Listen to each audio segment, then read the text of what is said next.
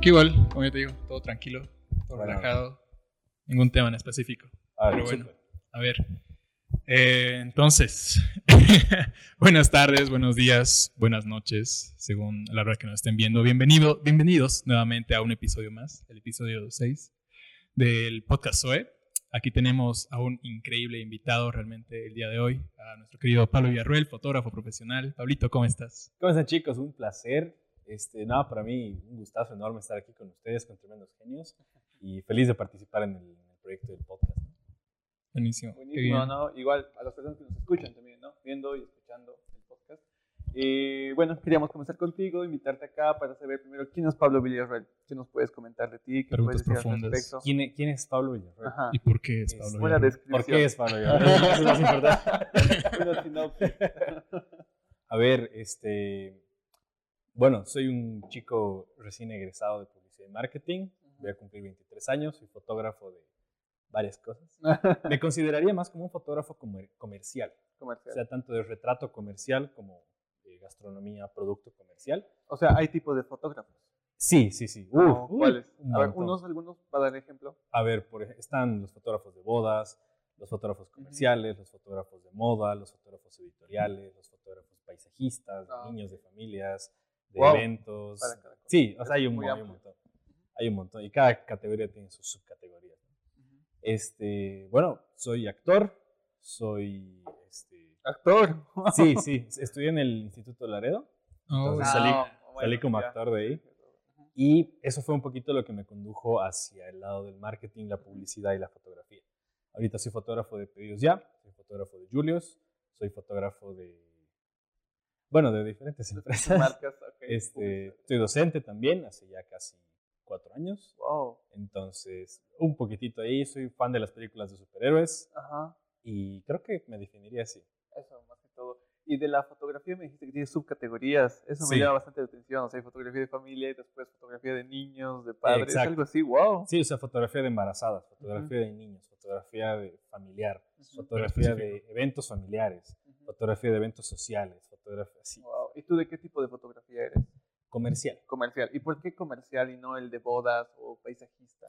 ¿Sabes qué pasa? Que está muy ligado a mi carrera. O sea, Ujú. marketing básicamente es ayudar a la gente a vender. Ujú. Entonces, la fotografía de producto comercial, yo hago fotos a las empresas que quieren vender sus productos y trato de que la gente se antoje con las fotos. Entonces, eso les ayuda a elevar ventas. Pero y lo mismo como- con retrato. Ujú. ¿Es como una autodefinición que tú te das o quién decide si eres comercial o no? O al día de mañana si sacas foto un paisaje puede ser de paisajismo. En realidad está dirigido al objetivo. O sea, si tu objetivo es vender con esas fotos, es comercial. Si no, puede ser o artístico o puede ser algo más, eh, puede ser un proyecto personal o puede ser cualquier otra de esas cosas. ¿no? Pero cuando una empresa te busca y te dice necesitamos fotografías para esto, queremos saber si eres fotógrafo paisajista, ¿dónde tú estipulas que eres de esa categoría? O sea, o tú te autodenominas de esa forma, o hay algo que ya te Tiene que ver con tu portafolio. con tu O sea, es, es bien subjetivo así decir, ah, esta foto vende y esta foto no, no. Pero si tienes un portafolio que se vea estético, que técnicamente esté bien hecho, que tenga todos los parámetros adecuados, pues dices, ok, esta foto sí puede ser vendible publicitariamente. Entonces, va más del lado de decir, ah, estas son mis fotos y he ayudado a tal, tal, tal y tal empresa a vender más. Entonces, por eso soy fotógrafo comercial. Y lo mismo con el retrato. O sea, si tú me contratas para una sesión, la idea es que tú puedas venderte como marca personal. O sea, no que sean unas fotos así de en el parque, aquí echado con mi patineta, porque no es un poco mi estilo, ¿no? Hay Ajá. fotografía urbana, hay fotografía de retrato artístico, fotografía de moda, etc. Mi idea es que, por ejemplo, tú tienes una charla el día, el fin de semana, y necesitas una foto para poner en el banner y que la gente quiera ir a tu charla. Yo te hago esa foto. Ah. Oh. Entendido. ¿Y por qué la fotografía? ¿Por qué entraste en ese mundo? Uy, es una historia muy larga. Pues tenemos todo un podcast. Tenemos Perfecto. A ver, episodio largo. en el colegio, cuando yo empecé a estudiar teatro, yo quería hacer cine al principio. Sí. Entonces tenía un profesor que ya falleció, que se llamaba Philip, se llamaba Philip, Philip Weiss, y él me dijo, mira, deberías meterte a estudiar a la escuelita en Argentina. Entonces, primero, para aprender cine tienes que aprender algo de fotografía. Entonces, me dio algunos ejercicios, empezamos a hacer toda la clase de fotos con el celu, cosas interesantes. Y yo estaba muy, muy dirigido a querer estudiar cine, porque me encantan las películas. Entonces, ya que le empecé a agarrar el gusto a la fotografía, dije, quiero hacerlo un poco mejor, ya no solo con el celu, entonces dije, pues no me voy a ir de viaje de promo, voy a agarrar ese ah, dinero y comprarme una cámara. Ya con eso, eh, empecé a trabajar un poco, fui, dio la casualidad de que fui a un retiro espiritual, religioso, algo así, que, al que yo no quería ir, y ahí conocí a una chica. Esta chica me invitó a ser parte de la empresa de su tío.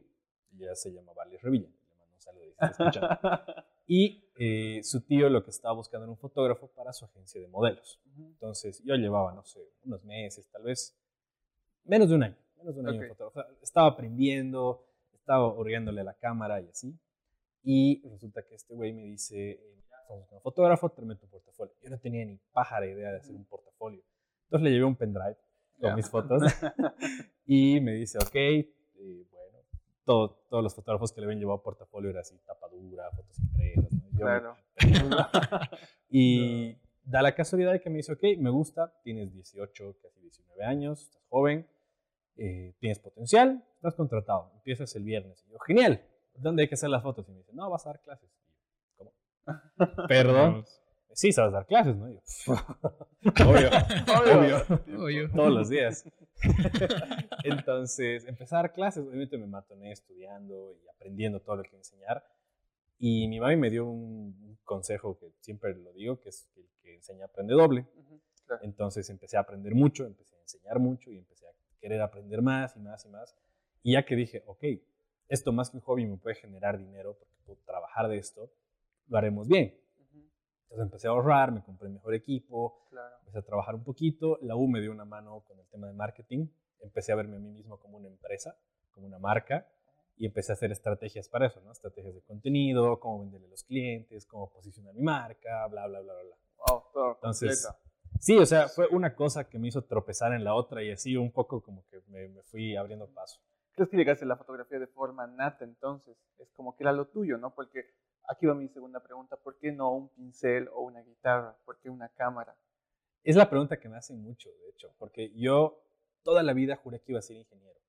Mi papá era ingeniero, mis tíos son ingenieros, todos los Villarreal son ingenieros. Entonces, yo de hecho en el colegio tenía muy buenas notas en todo lo que eran números, o sea, física, matemáticas, etcétera, muy bien. Y todo lo demás que ahora aplico, pésimo, o sea, raspando todo.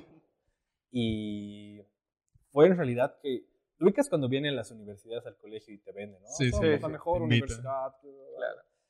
Y claro, todos estábamos ya podridos de eso, estábamos ahí.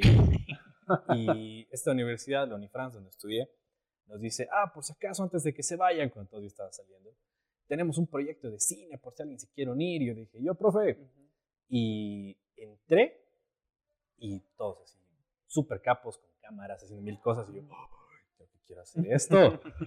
¿Y qué estudias? Policía Marketing. ¿Tú qué estudias? Policía Marketing. ¿Tú qué estudias? Creo que quiero estudiar Policía Marketing. Claro. Entonces, fue así como un giro de total a dos, tres meses de entrar a la U. O sea, yo les dije a mis papás como, creo que ya no quiero estudiar mecatrónica, quiero que quiero ser fotógrafo y quiero ser policía marketing. No, ¿cómo? ¿Qué te pasa? Tremendo cambio ahí. Toda tu vida has hecho todo para ser ingeniero y ahora la vas a cagar al final.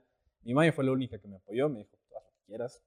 Y fue un proceso de convencer a mi familia, pero ya, ya con el tiempo descubrí que realmente era lo que me gustaba, no para lo que era bueno, porque a veces uno puede ser bueno, pero no le puede gustar. Y está ahí la diferencia entre esos, esas imágenes que ves en Facebook, ¿no? De cuál es tu pasión, tu vocación, tu misión y no sé qué. Entonces dije, creo que estaba haciendo algo en lo que era bueno, pero no me gustaba, y ahora hago algo que me gusta para lo que soy bueno porque estudié, no porque nací para ello. Oh, perfecto dentro de todo ese tiempo has debido tener bastantes fotografías, Un montón. No sé si tienes una favorita que tú aún miras y dices, wow, realmente yo hice esto. No sé si tienes algo enmarcado o es, son ¿Tu favorita? ¿cómo ¿Puedes creer que nunca he marcado una de mis fotos? No, no, nunca. pero es un trabajo, digamos. Tal vez es como que el símbolo en el cual tú eh, le pones más que todo un pedestal, ¿no? A lo que haces. ¿Sabes qué pasa? Las veces que me han preguntado eso, siempre digo la última foto que he hecho. Porque siempre me rajo en que la, la foto que hago ahora sea la mejor que puedo hacer. Entonces siempre te voy a decir la última que hice. Pero sí hay fotos a las que les tengo un cariño bien especial. Hubo una foto que por lo menos para mí fue bien especial hacer, que fue hacerle a mi novia. Ella es maquillista y se hizo un maquillaje de, de medusa. De la de la que tiene sus, ah, exacto, sus serpientes en la cabeza. Ah, claro, de la si la miras te hace de piedra, exacto, esa medusa. entonces, claro, hicimos una foto. Yo no tenía mucho equipo entonces, yo tenía solo un flash y lo hicimos en su cuarto. Eh, pusimos una tela negra, un poco de la luz del sol entrando de un lado, un flash, pero el verdadero trabajo fue el concepto. O sea, ella armó todo un concepto espectacular y el yo poder retratar ese concepto y hacerlo estéticamente bonito, más su maquillaje, más la edición, más todo eso, fue una foto por la que hasta ahora mucha gente, a ambos, nos dice como que, ah, o sea, ya pasó como más de un año de esa foto, y hay gente que todavía nos dice, ay, el de la, el de la medusa, qué, buena. Entonces, e, es, muy especial porque fue de las primeras cosas que hicimos juntos y que encajamos así perfecto. O sea, tanto su trabajo con el mío así fue un, un clic instantáneo y creo que es una foto a la que le tengo mucho cariño. Oh, buenísimo dentro de también las fotografías, obviamente debe haber historias, ¿no? Porque es una imagen que se trata un momento. De un sí. Tiempo. Entonces, no sé si dentro de todas tus fotografías viviste tal vez una foto que haya significado algo en su momento, que haya tenido algo detrás o algo muy profundo para ti. Sí, y no fue mía, es lo chistoso. O sea, no fue una foto que hice para mí, sino que la hice para, para una pareja. En el proceso de hacer fotos es interesante conocer a la gente a la que le vas a hacer fotos porque si no, no la puedes retratar. Claro. Entonces llega un güey que fue mi alumno. Pausa, pausa. O sea, tienes que conocer la esencia de la persona para darle los colores o la edición, ¿o a qué te refieres? Y al concepto en general, o sea, ponte que a ti te quiero poner un terno, un gato y llevarte a un museo a hacerte fotos súper elegantes. Okay. Tal vez no es lo tuyo, ah. tal vez sí. no, no, nada. yo no. ¿Qué, va a pasar? Que tú vas a ver esa foto y vas a decir, este cabrón no soy. Sí, obvio. Entonces, es, es, importante, aunque sea charlarlo un poquito, como, ya, ¿qué te gusta? ¿Qué no te gusta? ¿Qué te imaginas? ¿no? Y uno a veces piensa en fotografía de parejas, que no me especializo mucho, pero sí las hago de vez en cuando, y dice, ah, claro, un parque, los dos besándose y ya. Y este güey que me contrató se llama Lothar, eh, me, fue mi alumno, y me dice, quiero unas fotos con mi novia. Y ok, y dije, vamos a armar algo interesante. Cuéntenme su historia nos sentamos a tomar un café y les dije, cuéntenme, ¿cómo se han conocido? Eh, ¿Cuál fue su primera cita? ¿Dónde van todo el tiempo? Si estuvieran solos ahorita, ¿qué estuvieran haciendo? Aparte de eso. Algo que podemos fotografiar. Entonces, me contaron toda su historia y me dijeron, mira, nos conocimos en la U, íbamos con la misma ropa justo los dos y empezamos a coincidir. En los descansos teníamos esta mantita en la que nos echábamos en el parque, vemos muchas películas, nos gusta jugar. Entonces dije, vamos a armar una serie de fotos de su relación. Entonces les dije, vénganse con esa ropa, de la sesión traigan esa mantita, vamos a hacer fotos en su cuarto, jugando play o viendo una película, lanzándose pipocas. Entonces fue como una, es como un mini portafolio toda la sesión de su proceso de la relación. Y ves las fotos y de verdad sientes que son ellos y cómo se aman y todo, porque es, es así, o sea, los dos con su polera de la U, con su mantita, lanzándose pipocas, jugando, ese tipo de cosas. ¿no? Entonces, esa historia fue bien bonita y las fotos quedaron espectaculares para ellos. O sea, la idea era para ellos, para que ellos las tengan así de fondo de pantalla. Claro. Buenísimo, y conectando con los clientes. sí, sí, totalmente. Pregunta, ¿aún siguen? Esperemos que sí. Creo que sí, creo que sí. He visto historias de ellos juntos, así que creo que sí. Vamos a decir que sí. Bueno, también dentro de la fotografía, ¿cuáles son tus aspiraciones? Por ejemplo, el fin de semana veía a una fotógrafa española que llegó a ganar un premio Pulitzer donde hacía fotografía eh, a políticos, a la sociedad, donde daba un mensaje ¿no? de profundidad, pero realmente se notaba el esfuerzo y el empeño y que te transmitía algo. No sé si dentro de tus aspiraciones hay algo así, como que ganar tal vez algún premio o tal vez que sea simbólico para alguien. No sé. Te cuento que bueno, puede sonar medio raro, pero no. No. O sea, yo no hago mis fotos con un fin social. O sea, mi fotografía, por ejemplo, está el fotoperiodismo, donde retratas así, no sé, una guerra, este, problemas eh, entre dos comunidades, conflictos en la calle, cosas así que realmente te llegan, ¿no? Claro. Y mi objetivo no es ese, o sea, yo me alejo mucho de lo social y me acerco mucho al tema marketing. Entonces, creo que mis aspiraciones son poder vivir, seguir viviendo de lo que hago. Creo que es, es interesante porque yo cuando empecé a trabajar nunca lo hice por el dinero, lo hice por poder mantener a mi mami tranquila. O sea, como, ¿sabes qué? Tú no trabajes, yo te voy a dar dinero, tú haz lo que quieras, ve tele todo el día, come pipocas todo el día, yo trabajo para vos. Pero no por yo comprarme un chingo de ropa y no sé qué, o sea, Claro. simplemente para que ella esté tranquila. Entonces, creo que más o menos va, va por ahí. O sea, ahorita yo estoy como manteniendo un poco todo en mi casa. Y justamente eso, o sea, mi mami quiero que esté tranquila, porque ya me tuvo muy joven y le jodí su juventud, entonces quiero que ahora viva tranquila. Claro. Entonces, mi aspiración más adelante es seguir haciendo eso, o sea, seguir manteniendo a, todos en mi casita, este, darme mis gustitos con mi novia, con mi hermana, con mi mamá, y poder ayudar a estas empresas con las que trabajo o personas a que vendan más. Porque el gran problema de todas las empresas es que, no sé, tienes un producto espectacular, súper lindo, a buen precio, es rico, en un buen lugar, y no te compran. Y dices, ¿qué mierda estoy haciendo mal? Y a veces es solo que necesitas una buena foto, que la gente se antoje y diga, "Mm, vamos a probar. Y de verdad que hay veces que una buena foto hace que el lugar se llene o que Sí. lleguen los pedidos. Sí, sí. Y eso para mí es lo mejor de la vida. O sea, ver al, al dueño chocho y decir, puta, tus fotos me han salvado, gracias. Para mí es lo mejor. O sea, premios y esas cosas, no postulo a concursos, ¿no? Porque mis fotos no están hechas para eso. Para mí, ver la sonrisa del, del cliente y decirme, puta, gracias a tus fotos me han llegado cinco pedidos extra y ya no estoy así en números rojos, y ya es para mí. Pero en Qué algún punto no has considerado dar ese, tal vez un cambio a tu fotografía, impulsarlo más hacia otro ámbito, tocar otros lados, como por ejemplo la política, como tú decías. Eh, digo, las fotografías de ese lado o de lo artístico. No te digo nunca, pero no ahora. Ujú. porque la gente ya me conoce por cierto tipo de fotos. Entonces, si yo doy un giro muy brusco, también pierdo ciertos clientes o pierdo cierto mercado al que ya me ha costado acaparar, digamos. Claro. Entonces, hay fotógrafos para todo y la verdad me alegra cuando fotógrafos hacen eso porque digo, yo no lo haría.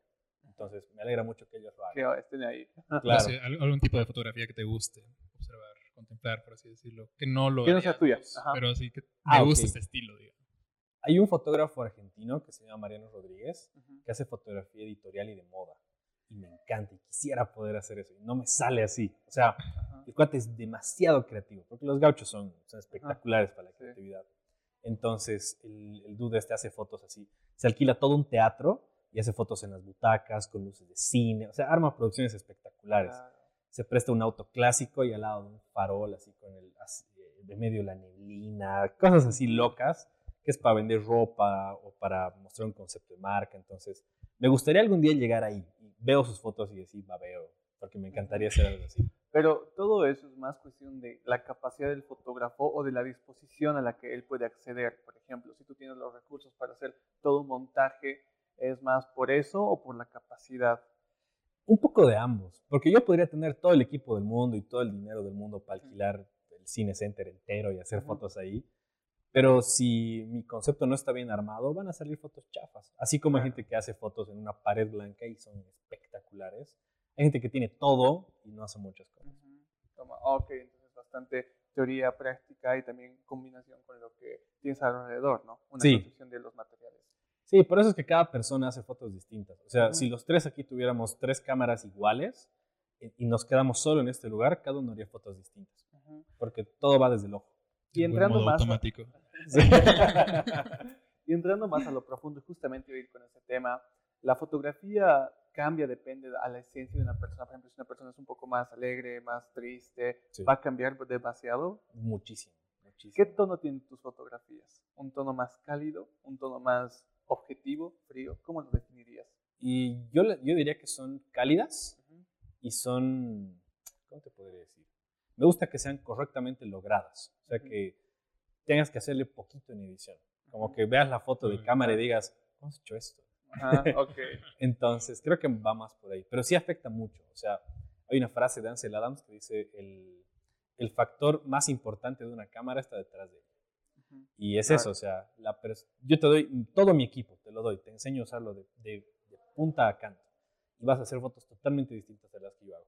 Tal vez mejores, tal vez peores, tal vez distintas, pero todo va a depender de lo que tú quieras transmitir, de los objetivos que tengas, de cómo veas tú el mundo, porque todo parte de las experiencias. Hay gente Claro. que ve una iglesia y se le viene a la mente familia, eh, los domingos, madrugar, camisa. Hay gente que ve una iglesia y dice, uy, la Inquisición, peleas, guerra, fuego, o sea, y es el mismo lugar, pero todo parte desde cómo, cómo tú ves el mundo. Y el contexto que le das, ¿no? Interesante. Wow. Pero dentro de lo que es la fotografía, implica mucho el estado de ánimo en un fotógrafo, por ejemplo, si tiene un mal día, si tiene un día asqueroso, ¿se siente en la foto o no tanto? Sí, se siente Sí. Yo siempre les digo a mis modelos como que todo lo que hagamos se va a duplicar en la cámara. Si estás feliz, te vas a ver súper feliz. Si estás emputada, te vas a ver súper emputada. Y lo mismo parte de nosotros. O sea, si yo estoy, si he tenido un día de mierda y llego a hacer las fotos como sea, las fotos salen como sea también. Claro. Entonces, sí, sí afecta harto. Sobre todo cuando tratas con el aspecto persona a persona. Si es una hamburguesa que vas a fotografiar, pues con que armes un esquema bonito ya, ya, ya logras algo. Pero en el tema persona a persona, sí afecta harto, harto, harto. O sea, se transmite mucho en la mirada, en la pose. Te puedes dar cuenta el tiro cuando ves una foto y dices, "Mm, la modelo ya se quería ir a su casa, ya estaba encabronada. Claro. bueno, tú dirías que ser fotógrafo es más algo que con lo que naces, es más de preparación o de percepción. Para ser un buen fotógrafo, te preparas, eh, obviamente hay cierto método y todo eso, pero es como que hay personas que nacen con el don o siempre son preparadas. Yo creo que todos podemos ser fotógrafos, Ujú. porque todos tenemos una cámara en el bolsillo. Todos, absolutamente todos. Y hay gente que no tiene idea que toma buenas fotos y hay gente que lo hace muy técnico. Creo que en realidad la diferencia es cómo lo enfocas. ¿no? O sea, si aprendes mucho, obviamente vas a tener muchos recursos, pero si practicas poco, tampoco haces nada. Ujú. Entonces, yo creo que es un poquito de ambos. Todos nacemos con ese ojo fotográfico porque de niños somos curiosos y nos Claro. gusta meternos a lugares y estar en medio de las hojas y estar subido a árboles y cosas así. Vemos perspectivas distintas. Pero ya que lo enfoques y, y lo trabajes, pues ya es distinto. Entonces, Ujú. yo diría que todos nacemos como con ojo fotográfico, pero pocos lo entrenan. Claro, o sea, es más que todo de preparación. ¿La fotografía sería preparación? Sí, sí, diría yo. Un tanto más preparación. la preparación es el canal a través del cual tú transmites. Ujú. tú puedes sentir una cosa, tú puedes sentir otra, yo puedo sentir otra, pero capaz yo al haber estudiado tengo formas de transmitirlo de distintos, en distintos Ujú. medios o que se transmita de diferentes formas. Claro. No es cuestión de ponerle pasión a lo que se va a Más hacer. cuestión de ponerle pasión. Mm. Sí, exactamente. Yo quiero preguntar eso. ¿Tienes otras pasiones aparte de la fotografía? Eh, sí, ¿Qué las películas de superhéroes. Ujú. Todo lo que es ciencia ficción en realidad me mama, me encanta. Cinéfilo igual. Sí, sí, o sea, más que cinéfilo de, ah, me encanta el cine de autor y Pulp Fiction y La Naranja Mecánica. mamador. así que- Ajá, no, no soy un cinéfilo mamador. Que respeto mucho a la gente que entiende ese cine, pero a mí no me gusta. Yo soy sencillo, yo quiero seguir viendo mi película de los Vengadores por, la- por milésima vez. Ok. Pero sí, o sea, todo lo que es ciencia ficción, viajes en el tiempo, monstruos, láser, superhéroes, cosas así me encantan. La saga de Star Wars, por ejemplo. Y no la he terminado de ver, pero sí me gusta. O sea, está, ahí pendiente, porque sé que la tengo que, tengo que verla con algún cabrón que me explique todo. Uy, qué dudas tienes. Yo, yo soy el cabrón ideal. Porque sé que, sé que no se ven en el mismo orden. O sea, tienes que ver como Claro. 5, 6, 7, 1, 2, 3, 8, 9, no sé qué. ¿no? En sí puedes verlos del 1 al 9, tal cual. La historia se entiende. Solo que obviamente la 4, 5, 6 fue primero, después la 1, 2, 3 y luego la 7, 8, 9. Y luego ¿no? las series y luego los... Y luego la serie, todo. Claro, así es como las pelis de Marvel. Tú las puedes ver, pero si tienes un cabrón al lado que te explique qué es qué, la disfrutas. Claro, obviamente, porque hay cierto Entonces contenido. tengo que tener un güey que me explique. Ujú. Bueno, Sí. Pero sí, sí soy bien fan de todo lo de ciencia ficción. Tu superhéroe favorito es Spider-Man, si no estoy mal, ¿verdad? Sí, sí, 100% lo traigo. ahí Oh, el tatuaje. Sí, lo traigo ahí tatuado. ¿Por qué? O sea, ambos, ambos son fotógrafos, ¿no? Ahí. Exacto, ambos somos fotógrafos. Y sí, o sea, me identifico mucho con él. Bastante. ¿Por Sí, qué? ¿Qué es lo que te gusta del personaje? Uy, necesitamos 10 podcasts para hablar. de. Por algo empecemos. Este, a ver, me identifico mucho con él porque en el cole igual yo era como el buleado. O sea, Ajá. a pesar de que ahora soy muy extrovertido en el cole, era el niño raro que se estaba hasta atrás, no con mucha gente. Ya. Igual por la fotografía, este, trabajo mucho para ayudar a mi mami, igual que eh, para la tía May. Claro. Este, perder a mi papá hace unos años fue como un gran sentido de responsabilidad para mí de cuidar a mi familia, igual que cuando Peter pierde al tío Ben. Wow. Entonces, me identifico mucho por eso, ¿no? Porque igual, eh, eso, y eso siempre, siempre me lo recalca mi novia, como que soy muy capo para hacer chistes muy malos en situaciones muy incómodas. Porque es mi mecanismo de defensa. Ajá. O sea, cuando me siento, me siento desprotegido, me siento golpeado por la vida, mi mecanismo de defensa es hacer bromas. Y lo mismo pasa con, con el hombre araña, ¿no? O sea, él es, es muy miedoso y cuando va a las peleas bromea para él también como relajarse un poco. Claro. Entonces, por ese lado sí, soy muy, muy capo para mandarme chistes pésimos en el momento menos oportuno.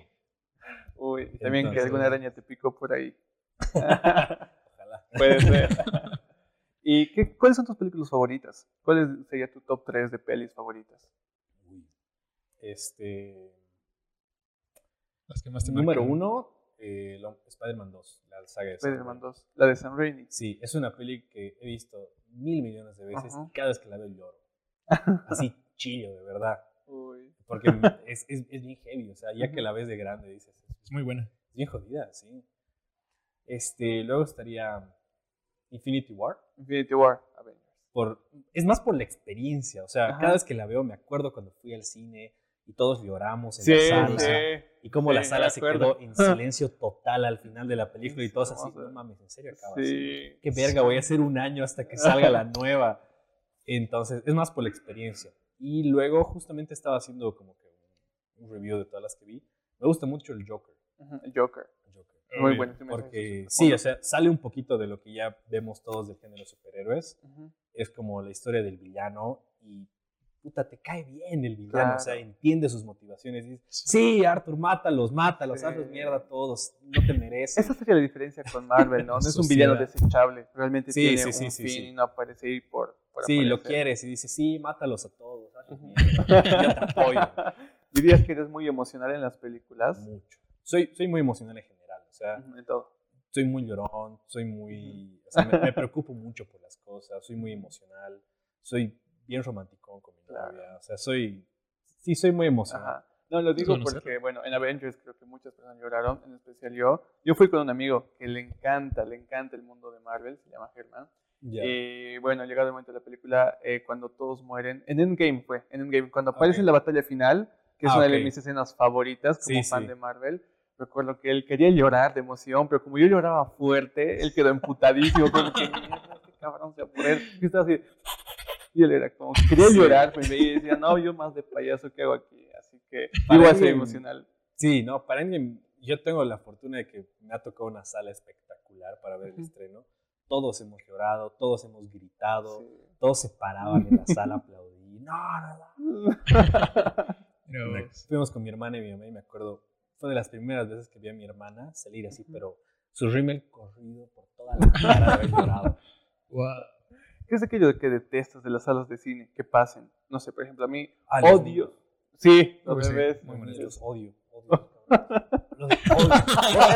Odio a sus papás por llevarlos a la sala. Y que estén incómodos. O sea, Sí, que no, sí. no tengan pepa idea de la película y que estén ahí gritando. Sí, sí, llorando. sí. O sea, ¿cómo llevas a un niño de dos años a ver Transformers? O sea, la sala está. Puto niño, paga mi entrada para verlo en la pantalla grande, que se escuche bien. Claro. Llegan estos idiotas que ponen a su hijo ahí a ver la película y dices, no, o sea, o sea, odio, a los, odio a los papás que hacen eso. Ajá. Sí.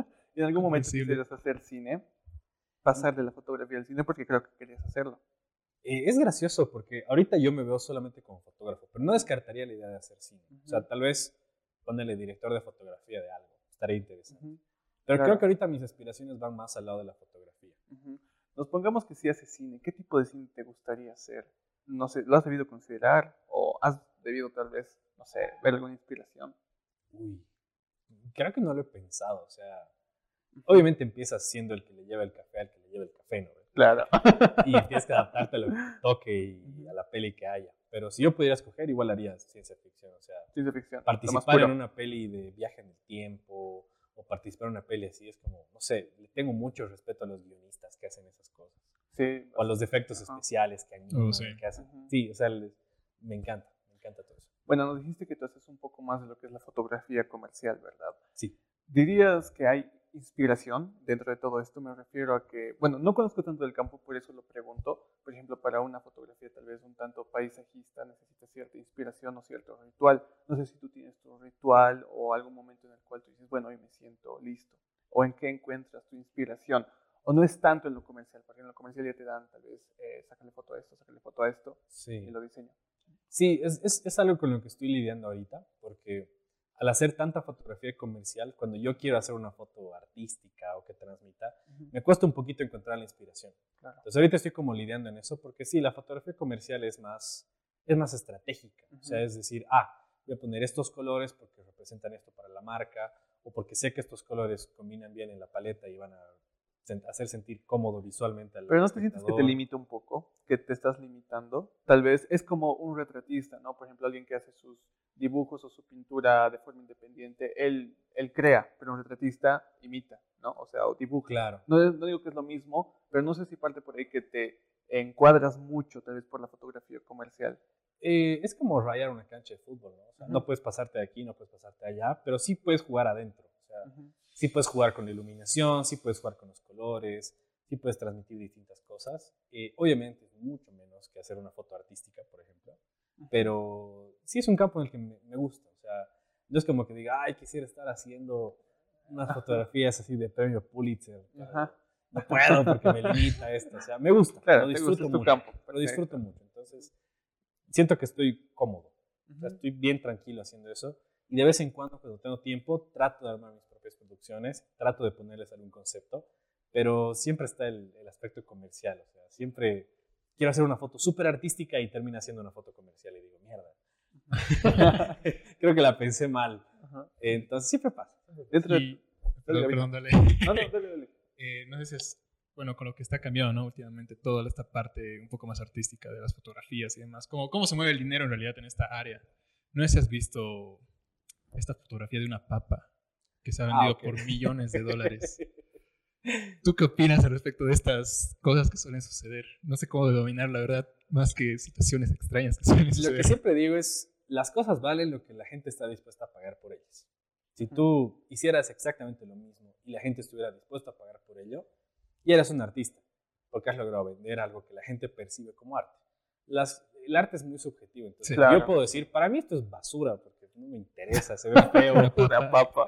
pero si alguien está dispuesto a pagar por ello, ya es considerado arte. O sea, ya, ya vale, porque hay alguien que dice, yo pagaría un millón de dólares por esa mierda.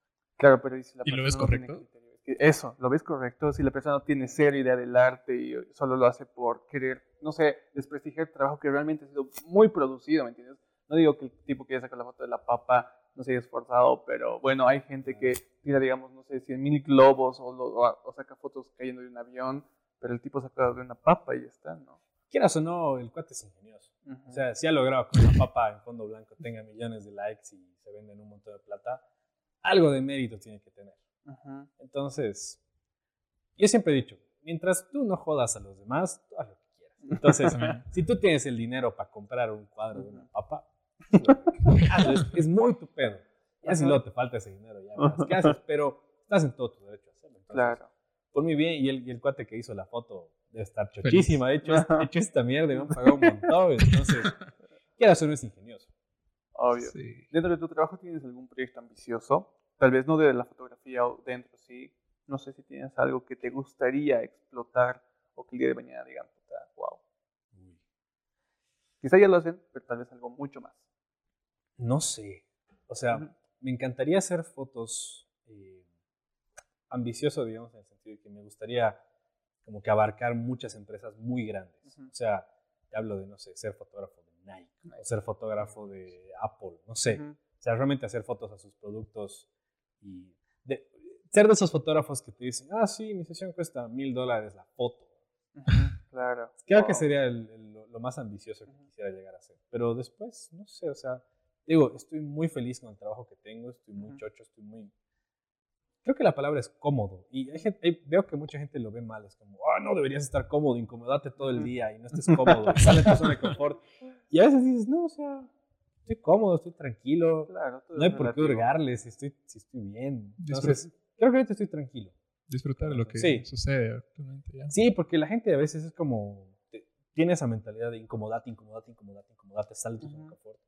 Y la zona de confort es eso, o sea, es una zona donde estás cómodo, donde sabes lo que haces, donde lo haces bien. Y Ajá. si esa zona es grande o chiquita, depende de la persona, pero si estás cómodo, lo haces bien y vives tranquilo. No veo por qué incomodarte a huevo y tú solito ponerte peso a la espalda si no lo vas a poder cargar. Ok. Claro. Vamos a hacer una dinámica dentro de dos ámbitos, uno que es con la música y otro con personajes que tal vez han existido en nuestros arquetipos como humanos. Me gustaría saber, dime tres personajes que a ti te gustaría fotografiarlos, hacerles una sesión de foto que ya no estén, que sean icónicos. Por ejemplo, qué sé yo, mm, Adolf Hitler, obviamente, no sé si quisiera, pero qué sé yo, algo así. No sé, viene otro más. De, de- de hecho, sí, o sea, si pudiera hacer unas fotos a Hitler sería espectacular porque su propagandista, Joseph Goebbels, era un genio. Sí. Ese cuate estaba bendecido, o sea, su, su mente estaba bendecida, el cuate era muy capo. Entonces, ver cómo se utilizaría esa foto para, obviamente para algo malo, pero ver la forma en la que ese cuate manipula la percepción de la gente con esa foto sería interesante. ¿verdad? Claro. Le fotos de Stan Lee, Stan Lee. Ajá. sí, porque es, es- es mi héroe. Ídolo. Perfecto. Este, Pero el que dibujó a, a Spider-Man no es Jack Kirby. eh, sí, o sea, él, él fue el dibujante y Stan Lee fue el que Ah, lo- pensó, perfecto. claro. Cool. Eh, Aparte, O sea, ¿Hitler es como, cuenta como uno o solo? Sí, o sea, ya, ya que lo has dicho, pues sí. Ya que está en la Ya está ahí. Ajá. Eh, me hubiera encantado fotografiar a Steve Jobs.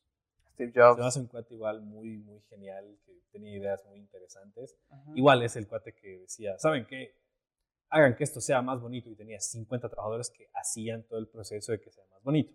Pero el cuate del cerebro, ¿no? O sea, Ajá. tenía su Bosnia que ahí que le hacía todas las cosas, Claro. pero su mente era lo, lo interesante, ¿no? Entonces, imagínate la mítica foto de Steve Jobs así en fondo. Sí. Oh, es Si yo hubiera sido fotógrafo de eso, me hubiera muerto feliz. ¿Y hay alguno más que te guste mencionar, tal vez, aparte de los tres? Mm. No se me viene alguno a la cabeza ahorita. Bueno, a ver, mientras lo piensas, dentro de lo que haces, dentro de tu trabajo, escuchas música, supongo, en un Sí. ¿Cuál es tu playlist? ¿Cuál es la música que te cautiva o te mueva? ¿Alguna que le escuches este tiempo? Que sea de este tiempo. Mi novia no me va a dejar mentir.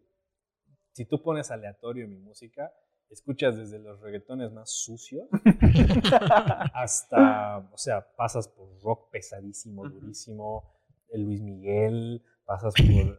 Sí, o sea, escucho mucho. todo. Si te tuviera que decir algo ahorita, Luis Miguel. Luis Miguel. Es mi viejo confiable. O sea, es como, si quiero editar tranquilo y hacer mis cosas, Luis Miguel. Siempre es mi Mira, dos. ¿Y tu favorito? Luis Miguel. Luis Luis Miguel Miguel. igual. Sí, sí, Ah. Luis Miguel es como mi. ¿Y te gusta el rock de los 80 como Aerosmith, los Rolling Stones, Sí, ese estilo? Sí, sí, también tengo varios de esos. O sea, Buenísimo. música en inglés, música antigua, clásicos, clásicos, clasiquísimos. Ujú. Hasta, digo, hasta los reggaetones más sucios de ahora. Ok, a ver, vamos a hacer lo siguiente. Te voy a mencionar una canción y quiero que tú me describas como un escenario que a ti te venga a la cabeza, una fotografía como tal. ¿Cómo la Ok. podrías plantear? En sí es a la asociación de la música con la misma, ¿no? Por ejemplo, a ver, la de Dream On, de Aerosmith, ¿cómo te la imaginas tú en una fotografía? ¿Cómo la representaría la canción en una foto? Me imagino un escenario, todo negro abajo, unos focos colgados, como de esos focos que son chiquititos y que van colgados hasta casi la altura de la cabeza. Un tipo con una chaqueta roja, pelo largo ondulado, una barba medio crecidita y esos micrófonos eh, no, no, no son como los clásicos. Hay unos micrófonos que son bien de, bien de banda de rock. Sí, sí. Sí, sí. Me imagino un güey ah, como recostado sobre el micrófono, Ajá. gritándole, Ajá. eh, como- Como, ajá, sé. gritándole y que como que le está dando algo de viento, que su cabello esté movido. Buenísimo, buenísimo. ¿Cuáles son tus libros favoritos? ¿Cuáles son los libros que más te han movido el piso? ¿Tienes alguno? Sí, eh, no leo mucho ahora, por falta de tiempo y por vago, eh, pero sí, sí me gustaba mucho leer. Un libro que me encantó fue La Fortaleza Digital de Dan Brown, porque es muy ingenioso. O Uf, sea, sí, los de Dan Brown son me encantan ese tipo de libros porque, más que digamos el tema del drama o que sea una historia bonita, me encantan los libros que son ingeniosos. Que tú los lees y dices, ¿cómo soy pendejo? ¿Cómo no me di cuenta de eso? Está en mi nariz todo el rato. Porque te hace pensar y te hace ser curioso. Entonces, La Fortaleza Digital es un libro que en todo el libro y en toda la historia se pasan buscando un código que estuvo en su nariz todo el tiempo. O sea, que van de país en país buscando, probando combinaciones. Es un código para, para una cosa que es así como de nivel mundial, que si no encuentran el código a tiempo se va a la verga el Típico mundo. sí. Y el código es un número. Ujú. O sea, la gente está, ponen supercomputadoras a probar todas las combinaciones posibles y era un número, un Wow. dígito, un dígito. Y dicen, increíble. ¿cómo soy pendejo? ¿Cómo estuve en mi nariz todo el Todo tiempo? el tiempo. o sea, Me encantan ese tipo de libros. Sí, Entonces, sí, Dan Brown tiene bastantes libros que son muy buenos. Hay uno que a mí me encantó, me fascinó, que es El origen. El Sí. origen me fascina porque como solo un escritor te puedes englosar una respuesta que buscamos hace tiempo, ¿no? De dónde venimos y dónde vamos. Entonces, sí, sí, pues sí. es hermoso, ¿no? Y bueno, tú que eres fotógrafo, dentro de tu campo, obviamente debe haber cosas que a ti no te gustan, ¿no? Algunas cosas que tal vez la gente dice o que hacen. Por ejemplo, eh, yo estudiaba hace tres años fisioterapia, me cambié porque no era lo mío. Y bueno, nos consideramos los masajistas, ¿no? Y es como, que, Claro. otra vez. No lo eres, bro. No, no, no hago masajes. O sea, y mis, mis colegas, mis ex colegas tampoco los hacen, creo. Pero eso era lo que nos chocaba, ¿no? Como que tú que eres fisioterapeuta, hazme masajitos. Y yo, no, cabrón. Algo así. No sé si hay cosas que a ti te... Sí, como sí, que te hay chocan. muchas, hay muchas. O sea, pasa, por ejemplo, que, no sé, llegas a una sesión, armas un esquema de luces, piensas el concepto semanas antes, le dices a la modelo, vente con este color de ropa porque eh, en la paleta cromática es un color análogo complementario de este color, vente con este estilo porque representa tal cosa. Armas así una producción espectacular. Llegas, armas el esquema de luz, pones los parámetros correctos, sale la foto, la ven y te dice, puta, qué lindas fotos toma tu cámara. Y tú dices, no, no, hijo de puta, no. No es así. Sí. No, qué triste. Te pasa harto. de- Después, eh, cuando tienes un evento, ¿no? Así de, ay, mira, es mi cumpleaños, me encantaría que vayas. Si llevas tu cámara. No, no te voy a hacer fotos. No, no voy a llevar mi puta cámara, no estoy a trabajar. Solo va a ser cinco minutos. Y terminas como pendejo haciendo fotos todo el día. Y No. luego, bueno, ¿Te pasó más una vez? clásica, sí, sí, ¿Te pasó alguna vez? sí, claro, un montón. ¿Alguna que nos Típico. puedas contar? Típico tío que, ay, Ajá. es cumpleaños de tu primita que no conoces. Ajá. Es cumpleaños de tu primita, a ver si puedes venir y traer tu cámara de paso, así como... Como sutilmente. Ajá, y tenías como pendejo así, una foto con la tía, y una foto con su amiga, y una foto con tu primito que tampoco conoces. Ah, ya páguenme, cabrón. O Sí, sea, y es de como, una vez. ay, ¿me vas a cobrar las fotos? Si soy tu tía. Entonces sí pasa un montón. Este, igual, clásica señora o, o chica insegura que ve la foto y, uy, y me puedes rebajar de aquí, y me puedes hacer ver más flaca, y me puedes, y sí, es como, sí puedo, Ajá, pero no es lo correcto, ajá, claro. porque al final de cuentas es lo que te decía al principio, o sea, la idea es que tú veas la foto y digas, yo soy esta persona. Sin filtros. Claro, entonces yo tengo como política, como no hacer mucho esas cosas. Sí te puedo arreglar cosas que son temporales, o sea, si te sale un granito, claro, te lo borro porque no es parte de ti el grano, o sea, de pendejo te lo he reventado. Pero no sé, o sea, si, si tienes una cicatriz, Ajá. pues no te la voy a borrar porque es parte de ti, o sea, es una anécdota tuya. Claro. O si tienes ciertos rollitos, yo tengo rollitos y a veces yo no me los quito en algunas fotos. Ahí te los disimulas un poco, pero no te los quitas totalmente, claro, no te ves No, así que fitness, ¿no? Así. rectángulo. distorsionado el espacio a los lados. Sí, sí, las paredes curvadas. Porque no es real, o sea, no eres tú. Ajá. Entonces, claro, todos te Claro. ay, qué bien te ves y no sé qué, pero por dentro tú dices, puta, si fuera así sería feliz. Y dices, no, o sea, tengo que aprender a quererme como soy. Estoy cachetón, pues estoy cachetón y ya. Ya, sí, cual. Entonces, sí, pasa que llega una señora y quiere verse como Sofía Vergara y, y te, ay, sí, méteme de aquí y que mi pantalón talla 40 parezca talla 15 y ¿Te así. tocó? Una... Sí, toca un montón. O sea, que mi pierna, que mi rollo, que mi papada, que mi brazo. Aquí el brazo se me engorda y aquí tengo unas arrugas. Y esta polera no me queda, que se vea como más aprieta. Y es, y es como, señora, para eso le hago un dibujo. Sí. O sea, o mejor recorto su cara y la pongo ahí. claro, ya. para eso le animo en 3D, digamos. Exactamente, para que te veas real Foto foto ya. render y ya. ¿Y te, te- te ha pasado que has tenido alguna experiencia extraña con algún cliente? O sea, no, no es necesario decir el nombre ni nada de eso. Claro, ¿no? ¿a qué te refieres con extraña extraño? Porque No hay sé. experiencias de... Incómoda, tal vez, cansadora, O que no agotadora. esperabas que Sí. sucediera algo que haya Me pasó sucedido. con una chica y eso lo tengo como, como, eh, lección de vida. Ujú. Hubo un tiempo en el que yo cobraba muy barato. Y Ya. pasa que cuando cobras muy barato, la gente te contrata por barato, no porque seas bueno o porque les guste. Claro. Entonces solamente quieren fotos al mejor precio. No les importa si son buenas, malas, chafas, lo que sea. Entonces yo dije en mi estupidez, voy a hacer una promoción por diciembre y voy a agarrar y lanzar todo a mitad de precio. Estaba regalando prácticamente mi trabajo. Y llega una chica con su amiga y me dice, quiero que nos hagamos fotos a las dos. Ella va a hacer unas fotos de este estilo y yo quiero fotos clásicas en un parque. a la otra chica le armamos un concepto. era como una casa antigua, la chica se puso hasta una peluca. Interesante. Le muestro las fotos, espectaculares, me encantan. Bien, ahora hagamos a la amiga. La amiga quería fotos tranquilas en el parque, este, sentada en un árbol, lo clásico, lo que todos hacen.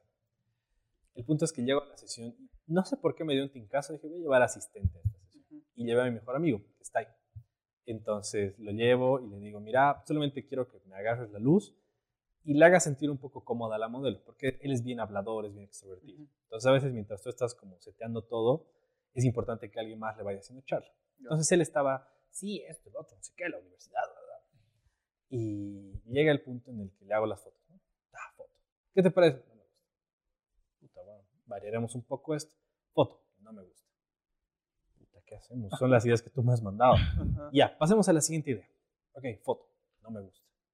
Verga, ¿qué hacemos? Fueron como unos tres outfits, unas diez locaciones distintas, o sea, un árbol, un parque, un no sé qué. Una le gustó. Dije, o, estoy haciendo yo mal algo.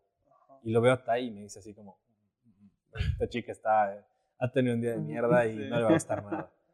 Le dije, ¿segura que quieres que sigamos tomando más fotos? Porque tu contrato solo dice que te voy a entregar ocho fotos.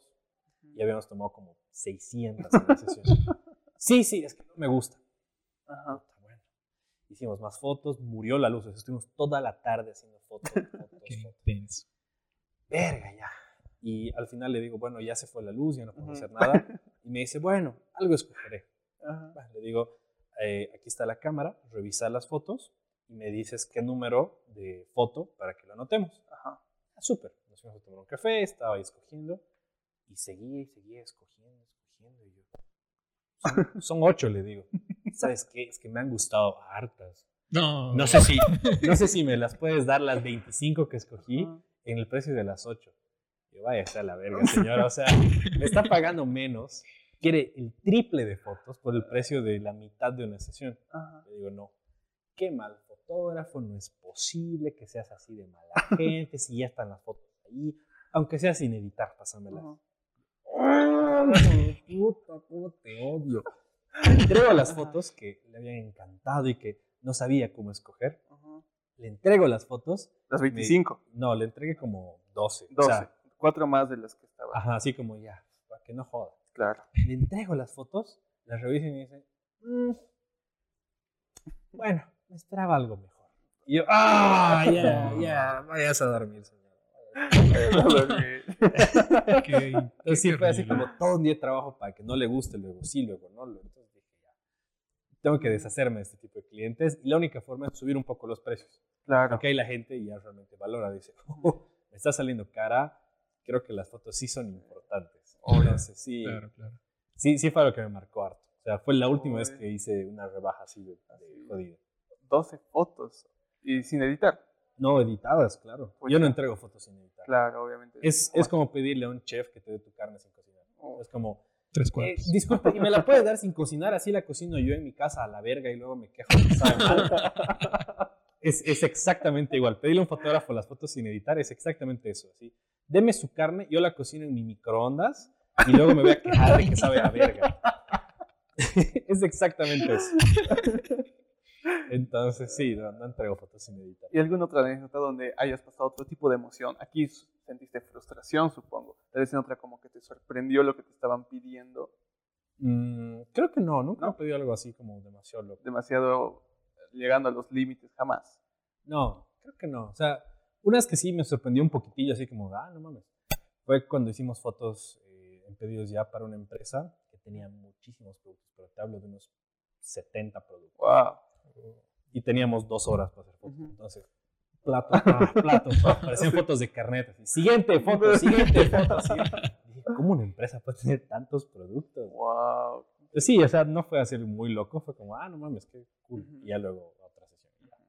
Pero sí, no, nunca me Nunca así nada. Sí. No sé si a ti te ha pasado, a mí no sé. Alguna vez siempre saqué fotos con una camarita que tengo y siempre me gustaba, por morboso, ¿no? Ver si había algo raro en la fotografía. No sé si te pasó algo paranormal con tus fotos. Tal vez algo que notaste por ahí. Ah, eso. No, no, no, la verdad. ¿Nunca? O sea, ¿Qué te has dado cuenta? incluso mi novia tiene una foto en la que ella me, me contó toda la historia detrás de la foto y me dice, aquí se ve algo raro. Y te juro que yo no lo veo. No sé si será porque soy un poco de mente cerrada en eso de no creo en fantasmas. ¿Nunca te pasó no nada paranormal? Nunca, Nunca. nunca. Y me dijo algo interesante que es, o sea, yo soy de los de ver para creer Claro. y es de creer para ver. Ujú. Entonces dices, oh, ok. Ella tiene una mente mucho más abierta y está más receptiva a esas cosas. Ujú. Y yo soy un anciano que pues, no ve nada. Entonces nunca me ha pasado y tampoco he visto nada. O sea, eh, me acuerdo estábamos cenando con su familia y es como, ah, ¿se acuerdan de la historia? Sí, la foto. Sacan la foto y todos, sí, no mames, ahí está. Y yo, ¿qué? No veo nada. Te juro, no veo nada. Y sus tías, ah, ya dejaste de gracioso. En serio, está ahí. No. No, no veo nada. Te juro, por Dios, no veo nada. Ajá. No sé si será que estoy muy cerrado a eso o simplemente yo no veo nada, pero nunca me pasó. Ok. ¿Y hay algún momento en el cual tú, ah, por ser cierta persona, no le cobras o le haces un descuento? Por ejemplo, como a tu pareja, ¿le sacas fotos gratuitas o a él igual le, le pones un Ah, le cobro, jodido. ¿Le No, triple? le cobro, pero en besos. Nah, está bien. No, o sea, sí, sí, claro. O sea, hay, hay, hay dos tipos de cosas, tres tipos de cosas que hago. ¿no? Ujú. Fotos que son regalos, fotos que son intercambio de servicios y colaboraciones. colaboraciones. Los regalos es, por ejemplo, es cumpleaños de mi mejor amigo, le hago unas fotos para su cumpleaños. ¿no? Ujú. Incluso tengo amigos que, aunque sea su cumpleaños, me pagan. Justo me pasó hace poquito, uno de mis mejores amigos cumplió años y me contrató y le dije, ¿van a ser tus regalos? Y me dijo, no, te quiero pagar. Trae- Ah, trago ese día. Claro. Sí, trae alcohol ese día. ¿no? Y bueno. Eh, luego están los intercambios de servicios, que es cuando, por ejemplo, una empresa me dice, oye, tengo estas camisas eh, y quiero fotografiarlas, pero no tengo mucho presupuesto. Y te hacen así como el, regálame. Y les digo, ok, tu sesión cuesta, no sé, 100 dólares. Ajá. No tienes para pagarme, pero tienes camisas. Entonces dame 100 dólares en camisas y te hago las fotos. Es intercambio, ¿no? Como un Claro. Y luego están las colaboraciones, en las que yo armo un- una, una producción que está destinada a conseguir clientes.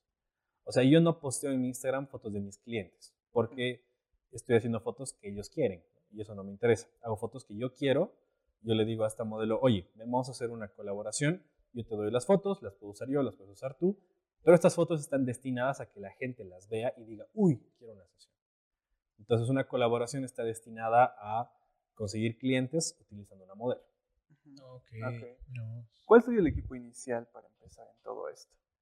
Te lo digo personalmente porque me gusta mucho la fotografía y siempre quiero empezar por algo. ¿Cuál, ¿Qué equipo recomendarías? Tal vez hay personas que quieren específicamente modelo, marca y algo entre la media, ¿no? Porque una de esas sacas tres fotos y dices, ah, ya está. Ya. Listo. Depende, es como que te pregunten, ¿qué auto me recomendarías? Ajá. Y dices, no sé, es para viajar, es para correr, es para ir de tu trabajo Ah, a tu ok, casa, es ok. para llevar un chingo de cosas Ujú. o solo es para ti. Ujú. Es lo mismo, o sea, quieres hacer paisajes, quieres hacer retrato, es para trabajar, es para viajar, es para... Depende mucho. Dentro de tu campo, ¿cuál es la que tú recomiendas? Si yo estuviera empezando de cero y no tuviera idea, me compraría una cámara básica, cualquiera, así, Cualquiera.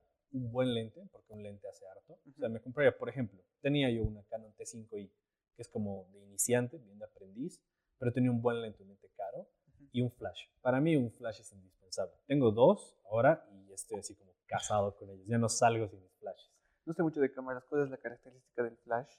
Es luz. es luz. O sea, hay tres tipos Pero de varía. luz. O Sí. sea, es que la fotografía significa escribir con luz. O sea, foto es luz y la es escribir. claro. Entonces, si no tienes luz, pues es complicado escribir. Entonces, está la luz natural, que es la luz de ambiente, la que tenemos ahorita, eh, del sol. Está la luz artificial, que serían estos focos, digamos. Y dentro de esa está la luz continua, que es esta de los LEDs, y la luz de flash. La luz de flash es un destello de luz y ya. Justo en el momento en el que tomas la foto, un destello de luz. Ujú. Diferencias. La luz continua es mucho más suave y un flashazo puede ser súper potente. Entonces, para mí, utilizar luz artificial y luz de flash es como hasta parte de mi marca porque le da otro toque. O sea, utilizar luz artificial. Es como que ahorita quisieran grabar todo esto sin luces. Ajá. Se vería distinto, se vería más Claro. ruidoso, se vería, claro. Entonces, haz de cuenta que es lo mismo, pero solo es un destello. Y por ende es más potente y es más portátil. No lo tengo que enchufar a ningún lado.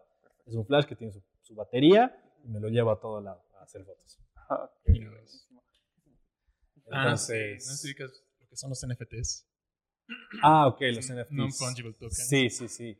Me parece interesante porque igual se me hace ingenioso. O sea, vender algo que, o sea, que es de dominio público, Sí. que solamente te da un certificado de que es tuyo, pero sigue siendo de dominio público, es como, se me hace ingenioso. Sí, o sea, están vendiendo, están vendiendo, están vendiendo fotografías. Ponte, eh, agarras una imagen, eh, si haces una fotografía, un render, lo que sea.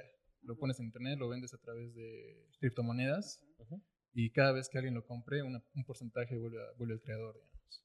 Ah, ok. Es O sea, posees algo de internet. Ya. Sí. Esa es, es eso. o sea, Ah, la gente, sí, es, es como que, digamos, supongo que todo este cuarto es internet. Y yo digo, yo soy dueño de este cuadrado de aquí. Ah, Y ya, o sea, la gente puede seguir viendo toda la mesa, sigues utilizándolo. No Sí. puedes poner tu vaso en este cuadrado, pero sí en el resto de la mesa. Pero este cuadrado es tuyo y tienes un certificado que dice que es tuyo, Sí. pero sigue siendo parte de la mesa. Eso es un NFT. sí, sí. ah, ok. Entonces la gente vende un chingo de esos y se hace mucho dinero, de hecho. ¿No has pensado meter tus fotografías como NFC NFTs? No sé si las comprarían. O sea, Compran de todo ahí. La Nunca sabes. nunca lo he pensado, la verdad. O sea, no sé si las comprarían, nunca lo he puesto a prueba, nunca he hecho el intento, entonces no sabría decir. Capaz sí, sí. Capaz estoy perdiendo dinero. La nueva era digital. Ah, Eso más te quería preguntar, dentro de la cámara para paisajismo, ¿cuál recomendarías? ¿Qué recomendarías? ¿Qué material recomiendas? Porque no creo que solo sea una cámara y ya tal vez necesitas algo más que te apoye, un trípode. o- Para paisajismo sí es importante un trípode, eh, filtros, hay diferentes tipos de filtros, están los filtros polarizadores, los CPL, los filtros UV, los filtros de densidad neutra, este, que hacen que la luz difracte o refracte distinto el Ujú. lente, lentes, eh, y ya, creo que eso. Y había un- algo más. Hay unas cámaras que son unas que sacan las instantáneas. ese es un momento. Polaroid. Las Polaroid. Polaroid. ¿Qué opinas de esas? ¿Se pueden sacar buenas fotos con las Polaroid? Se puede sacar fotos hasta con una caja. Ujú, La fotografía empezó siendo una caja negra, una placa fotosensible a la, a la que se le exponía la luz. Esa placa pasaba por un proceso químico en el que se revelaba. ujú. Eso era una foto. Y las cámaras ahora hacen eso, pero de manera electrónica. Entonces una Polaroid es como algo parecido. Se expone la luz en una placa fotosensible, Ajá. la agitas y se expone donde ha llegado luz. Entonces se pueden hacer buenas fotos con eso. Bueno, dentro de mis puntos, uno de los últimos que quería preguntar es, ¿ha habido alguna fotografía que no hayas editado que hayas dicho, puta, está muy cabrona y no la voy a tocar? Como que, no, así la mando. Eh, sí. Y que no lo hayas dicho, ¿no? Porque claramente cuando alguien te contrata deben pensar que hay dos procesos. Primero, el de la fotografía, el de la edición, obviamente es mucho más complejo, pero eh, objetivizan esos dos. Depende. Porque, a ver, para el retrato siempre edito. Porque la edición yo la podría dividir en tres. Está el revelado, Ujú, está la manipulación y está el retoque. Ok. El revelado es hacer que los colores se vean correctos. Que este, no sé, que este rojo se vea rojo, y no se vea no vea Claro. medio azul. no sé. Distorsionado. Ajá, que el blanco sea blanco puro, ¿no? revelado. Ujú. Luego está la manipulación, que borrar líneas, borrar, eh, no sé, cables, faroles, Claro. Y luego está el retoque, ¿no? que es hacer un retoque de piel, que la ropa se vea limpia, que los colores se vean estéticos, que no haya pelucitas, cosas así. Claro. Entonces, ¿hay fotos que solamente revelo en cuanto a color? Sí.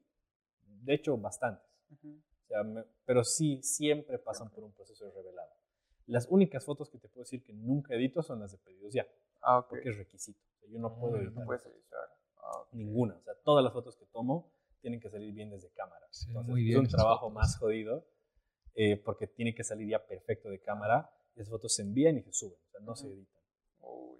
¿Ha habido alguna fotografía que te haya costado un chingo como que editar, sacar tal vez un tipo que yo con su polera mugre tú quitado mancha por mancha? No sé, algo así. Este, No necesariamente ropa, tal vez paisaje o lo que sea. cada foto tiene su dificultad. O sea, me han tocado fotos bien complejas.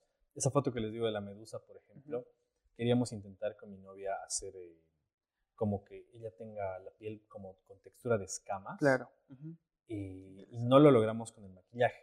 ujú. Entonces lo hice con edición. Entonces sí fue complicado adaptar una malla a la forma de la cara y que tenga como dimensión y volumen, que no sea como una foto puesta Oh, encima. bueno. Eh, y luego sí, o sea, toca remover cosas, superponer fondos, cosas así. Obvio. ¿no? ¿Cuál es el tiempo de trabajo estimado, una media, en la cual tú editas la fotografía?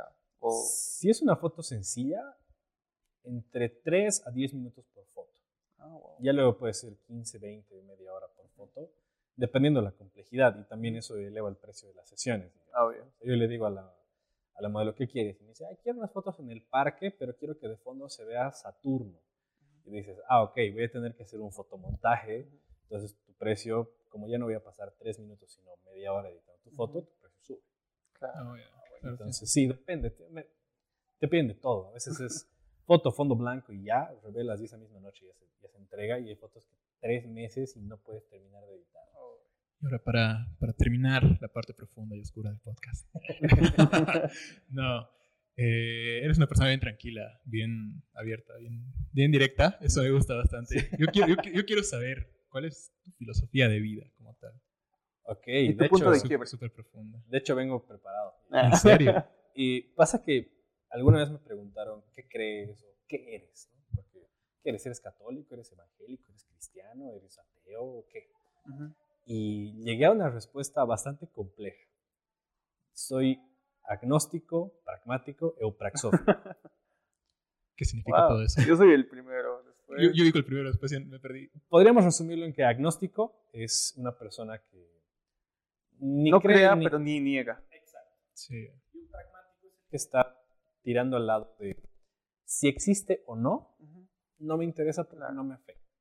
O sea, puede que exista, puede que no, pero me da igual porque tiempo no. su existencia o inexistencia es indiferente a mí. A lo que yo hago no haga es indiferente. Me da igual.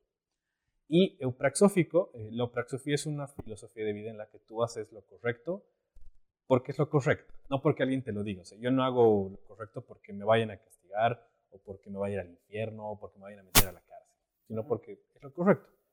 Ahora tú me dirás, ¿cómo defines qué está bien y qué está mal? Pues mientras yo no le haga daño a nadie, es lo que les decía, mientras Sí. yo no infrinja la libertad de alguien más o yo no dañe a alguien más, yo estoy en mi derecho de hacer lo que me dé la puta gana. ¿Lo Eso. ve? Entonces, claro, si yo sé que el hacer una cosa, a pesar de que sea buena para mí, va a dañar a otro, no la hago porque es lo correcto. Entonces, la praxefía es eso, es como muy sencillo, es simplemente respetar la libertad del otro y hacer lo correcto porque está bien. Entonces, yo lo resumo preguntándome, ¿qué haría el hombre araña? En esa situación. O sea, si estuviera en esta situación, ¿qué haría el hombre. Porque haría lo correcto. Entonces es eso, o sea, me da igual, suena feo decirlo así, pero me es indiferente si existe o no un más allá, Dios, no sé qué, eh, porque sé que yo tomo mis propias decisiones en función de lo que yo creo que está correcto y tratar de no dañar a nadie y vivo feliz con eso. Interesante, nunca había profundizado en esa parte. Creo que ya tienes otra persona en tu religión. Sí. Religión, filosofía, no sé. Vamos a abrir Sí, un sí, o sea, centro. yo soy agnóstico igual, entonces yo voy por ese lado. Creo que lo segundo más igual va conmigo porque me es irrelevante, ¿no? Entonces, Claro. va por ahí. Es que es eso, o sea, yo te puedo decir que soy una persona muy simple porque no me gusta meterme en problemas, no me gusta meterme en el, en el qué dirán, qué va a pasar, qué no sé qué, o sea, si algo no me gusta realmente, o sea, si tengo un amigo que es problemático, jodicho, hinchabolas, que todo el tiempo está causando pedos, directamente es como, va y te cuidas, que te vaya bien, o sea, ¿no? ni la dudo. Entonces mi círculo es bien reducido. Mi grupo de amigos es como muy bien escogido, muy bien pensado. Este, con mi novia es exactamente lo mismo. O sea, tratamos de evitar todo tipo de peleas, problemas. Obviamente lo charlamos, lo hablamos, es como nunca minimizamos los sentimientos del otro, entonces siempre está direccionado a tratar de vivir en paz. Es como, no- yo no impongo mi pensamiento a nadie, ni dejo que me lo impongan. Entonces, Ah, buenísimo. vivo tranquilo. Tú haz lo que mierda quieras mientras no me jodas a mí, yo hago lo que yo quiera mientras no te joda a ti. Buena forma de vivir. Sí, de hecho, vives tranquilo, vives en paz. Sí, seguro. Y eso.